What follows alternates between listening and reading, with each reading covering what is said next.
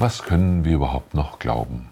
Es gibt für alles eine Studie und wenn man das nicht glauben mag, gibt es gleich noch eine Gegenstudie dazu. Was also stimmt dabei? Und wenn man sich die Studien mal anschaut, dann sieht man schnell, dass, weil sie natürlich versuchen, die Wirklichkeit zu erfassen und zu sezieren, dass die Fehlermöglichkeiten genauso groß sind wie die Wirklichkeit. Und damit ergeben sich natürlich auch genauso unendlich viele Manipulationsmöglichkeiten. Und wir haben nun verschiedene Methoden, wie man versucht, an diese Wirklichkeit heranzukommen. Und dabei ist die Versuchung natürlich recht groß, auch ein bisschen zu manipulieren. Nicht nur um dem Auftraggeber zu gefallen, sondern auch um den Zeitgeist zu bedienen. Das ist etwas, was heute bei Studien immer wichtiger wird. Oder um die eigene Position zu verbessern. Ein Beispiel wären diese ganzen Tierversuche, wo ja immer diskutiert wird, sind die überhaupt brauchbar? Was besagt ein 90-Tage-Tierversuch für das Leben eines Menschen?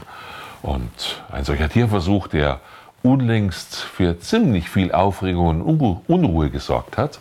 Das war ein Experiment mit Ratten und mit Genmais. Man hat an Ratten Genmais verfüttert und das nicht nur wie üblich 90 Tage, sondern gleich zwei Jahre lang. Und dabei sind die Ratten alle jämmerlich und fürchterlich krank geworden, bekamen also Tumoren der abenteuerlichsten Art. Äh, da sind ganz scheußliche Bilder auf einmal verfügbar gewesen. Und das bekommt man vom Genmais. Wenn man sich das ein bisschen genauer anschaut, diese Publikation, die erschienen ist in Food and Chemical Toxicology im Jahr 2012, äh, Seite 4221, äh, dann sieht man, dass hier irgendwas nicht stimmt. Und was hier nicht stimmt, das ist die Versuchsdauer. Denn es handelt sich, wie man diese Arbeit entnehmen kann, um eine spezielle Rattensorte. Und diese Rattensorte, die entwickelt im Laufe der Zeit übelste Krebserkrankungen, ganz scheußliche Dinge, weshalb ein normaler Versuchsleiter diese Versuche genau auf 90 Tage begrenzt. Dann sind die Viecher nur einigermaßen fit und wenn dann Schäden da sind, wenn man sie schlachtet oder tötet, dann kann man das recht gut erkennen. Und man kann auch den Unterlagen der Firmen, die diese Ratten liefern, es gibt ja Unternehmen, die produzieren Versuchsratten, kann man unschwer entnehmen, dass wenn man diese Tiere zwei Jahre lang leben lässt, dass sie dann durch und durch verkrebst sind. Und zwar genau mit derselben Häufigkeit, wenn Sie sie ganz normal füttern, mit derselben Häufigkeit, wie das hier in dieser Studie mit dem Genmais passiert ist. Man kann das auch in anderen Untersuchungen nachlesen, zum Beispiel in Cancer Research 1973, Band 33, Seite äh, 2768. Äh, da geht es um die spontanen Tumoren bei speziell dieser Rattensorte. Und mit diesem Kunstgriff, Tiere, die man niemals zwei Jahre lang im Versuch lassen sollte, mit diesem Kunstgriff ist es gelungen zu zeigen, dass Genmais ganz furchtbar gefährlich und giftig ist. Man muss als Versuchsleiter schon ziemlich skrupellos sein und ohne jedes Mitleid für die Tiere diese Versuche so lange durchzuführen. Wenn man einen Zwei-Jahres-Versuch machen will, dann nimmt man etwas andere Versuchstiere, eventuell andere Rattenstämme, äh, um ein vertretbares, vernünftiges Ergebnis zu erhalten. Aber man kann natürlich auch geeignete Versuchstiere nehmen und das Ergebnis passt trotzdem nicht. Ich will es Ihnen an einem Beispiel erklären. Nehmen Sie das Feuer. Das, was den Menschen vom Tier unterscheidet, ist die Nutzung des Feuers. Und das Feuer wird vom Menschen vermutlich seit etwa einer Million Jahre genutzt. Seit einer Million Jahre haben wir evolutionäre Erfahrung mit Verbrennungen, mit den Stoffen, die bei den Verbrennungen entstehen und mit Nahrungsmitteln, die mit Feuer oder über dem Feuer zubereitet werden. Und wenn Sie sich nun zum Beispiel zwei typische Stoffe für diese Vorgänge anschauen, das Dioxin oder das Acrylamid, dann muss man sich schon die Frage stellen, ob das dann in dieser Form, was man an Mäusen und Ratten erforscht hat, ob das dann auch auf den Menschen übertragbar ist, einfach deshalb, weil Mäuse und Ratten selten zündeln. Das heißt, diese Experimente kann ich auf die Menschen schlecht übertragen.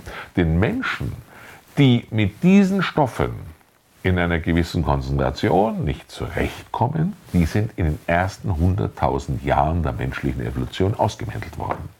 Die Stoffe sind deshalb nicht harmlos für den Menschen, aber in den Spuren, in denen sie in Nahrungsmitteln oder Umwelt vorkommen, sind sie normalerweise längst kein so großes Problem, wie es vielleicht für eine Ratte der Fall ist. Deshalb kann man das so in dieser Form nicht übertragen.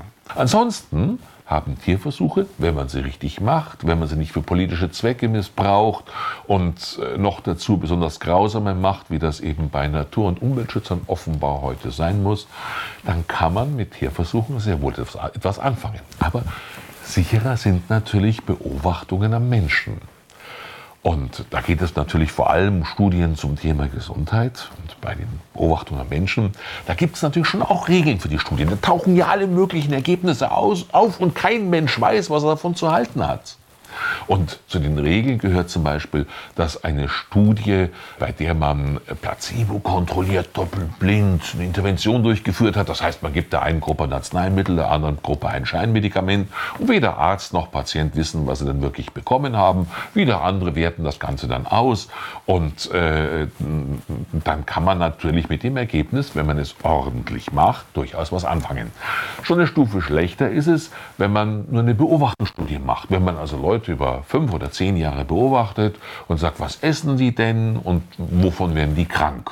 Es kann durchaus sein, dass die angeborenerweise einen etwas anderen unterschiedlichen Stoffwechsel haben und dann natürlich auch unterschiedlich reagieren.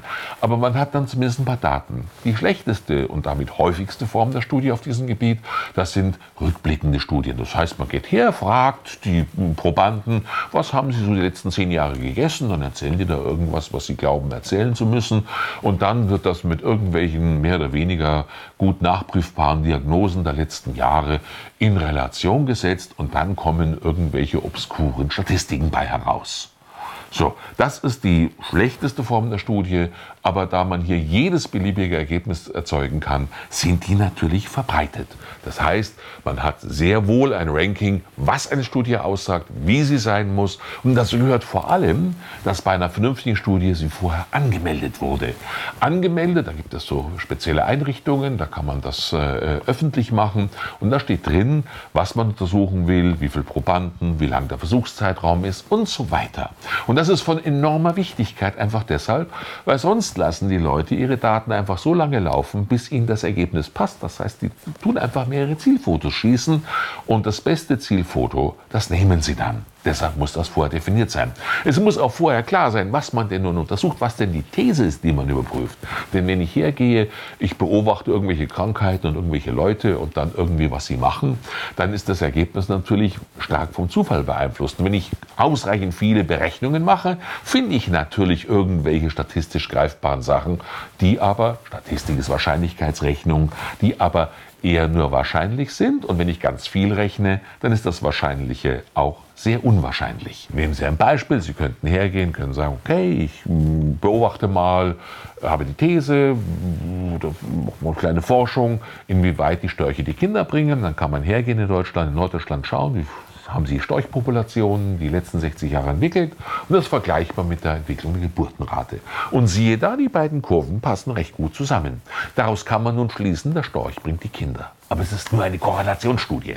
Wenn man jetzt beweisen wollte, dass das auch richtig ist, dann müsste man eine zweite Studie machen, sagen wir Australien. Dort tun wir dann auch die Storchbestände kalkulieren gegen die Geburtenrate. Und wenn das gleiche bei rauskommt, dann ist aus medizinischer Sicht bereits mit einer recht hochwertigen Studie nachgewiesen worden, dass der Storch die Kinder bringt. Für ein naturwissenschaftliches Ergebnis braucht man natürlich noch ein bisschen mehr. Aber schauen wir uns einmal ein paar medizinische Studien unter diesem Gesichtspunkt an. Zwar solche, die groß durch die Öffentlichkeit gegangen sind, die dazu geführt haben, dass Millionen von Menschen, von Ärzten über diese Ergebnisse aufgeklärt worden sind und aufgefordert worden sind, ihr Leben ein bisschen nach den Ergebnissen dieser Studie auszurichten. Sie haben die Studie zwar nicht, vielleicht nicht immer benannt im Namen nach, aber das sind ganz wichtige Dinge. Zum Beispiel hier eine solche habe ich aus dem New England Journal of Medicine. Das ging im Jahr 2000 2010 durch die Medien. Äh, da ist das äh, Anfang 2010 zum ersten Mal äh, im Netz veröffentlicht worden. Äh, und zwar hat man untersucht, wie weit man durch die Reduktion der Salzzufuhr, wie weit man der Herzinfarkt vermeiden könnte und damit nicht nur Leid, sondern auch Kosten. Und bei dieser Studie ist rausgekommen, dass in den USA, wenn man, wenn jeder Bürger jeden Tag nur drei Gramm Salz weniger essen würde, dann könnte man 10 Milliarden Dollar pro Jahr sparen und vielleicht sogar 24 Milliarden Dollar. Tja, da fragt man sich, wie haben Sie das nachgewiesen? Wie haben Sie diese Studie, die ja bei uns groß gefeiert wurde, alles als arm ernähren, dann sparen Sie Leid, ersparen Sie sich Leid, ersparen der Gemeinschaft große Kosten. Was haben die untersucht? Wie hoch war die Zahl der Teilnehmer? Was meinen Sie? Ich will es Ihnen sagen. Man hatte gar keine Teilnehmer. Das ist anders entstanden. Wie sich hier zeigt unter der Rubrik Methods, handelt es sich um eine Computersimulation. Nach dem alten Motto Garbage in, Garbage out. Ich muss nur genügend Müll reinfüttern, dann kriege ich schon das Richtige mal raus. Und hier ist man hergegangen hat niemand untersucht. Nein, man hat sich überlegt, um wie viel konnte der Blutdruck senken, wenn die Leute drei Gramm Salz weniger essen. Und dann haben sie so ein bisschen was rumgeschätzt. Und dann haben sie ihre Berechnung gemacht. Da haben sie nochmal nachgefragt, was kostet denn so ein Herzinfarktpatient? Und dann haben sie es auch zusammen addiert und dann kam man, wenn man den Computer mit den richtigen Zahlen füttert, rein zufällig auf die schöne runde Summe von 10 Milliarden Dollar. So geht heute medizinische Forschung. Ich schaffe mir meine Wirklichkeit im Computermodell und dann jage ich das Ergebnis um die Welt und erzähle den Leuten, sollen auf Salz verzichten. Natürlich gibt es auch in der Medizin nicht nur solche lausigen Studien, es gibt auch andere, die allerdings in den Medien eher verpönt sind, weil sie die falschen Ergebnisse liefern. Ein typisches Beispiel einer ordentlichen Studie ist zum Beispiel die dritte National Health and Nutrition Examination Survey, die 2008 erschienen ist. Und hier handelt es sich um eine staatliche Studie. Das heißt, die Daten liegen offen. Man kann das nachprüfen, was da getrieben wurde.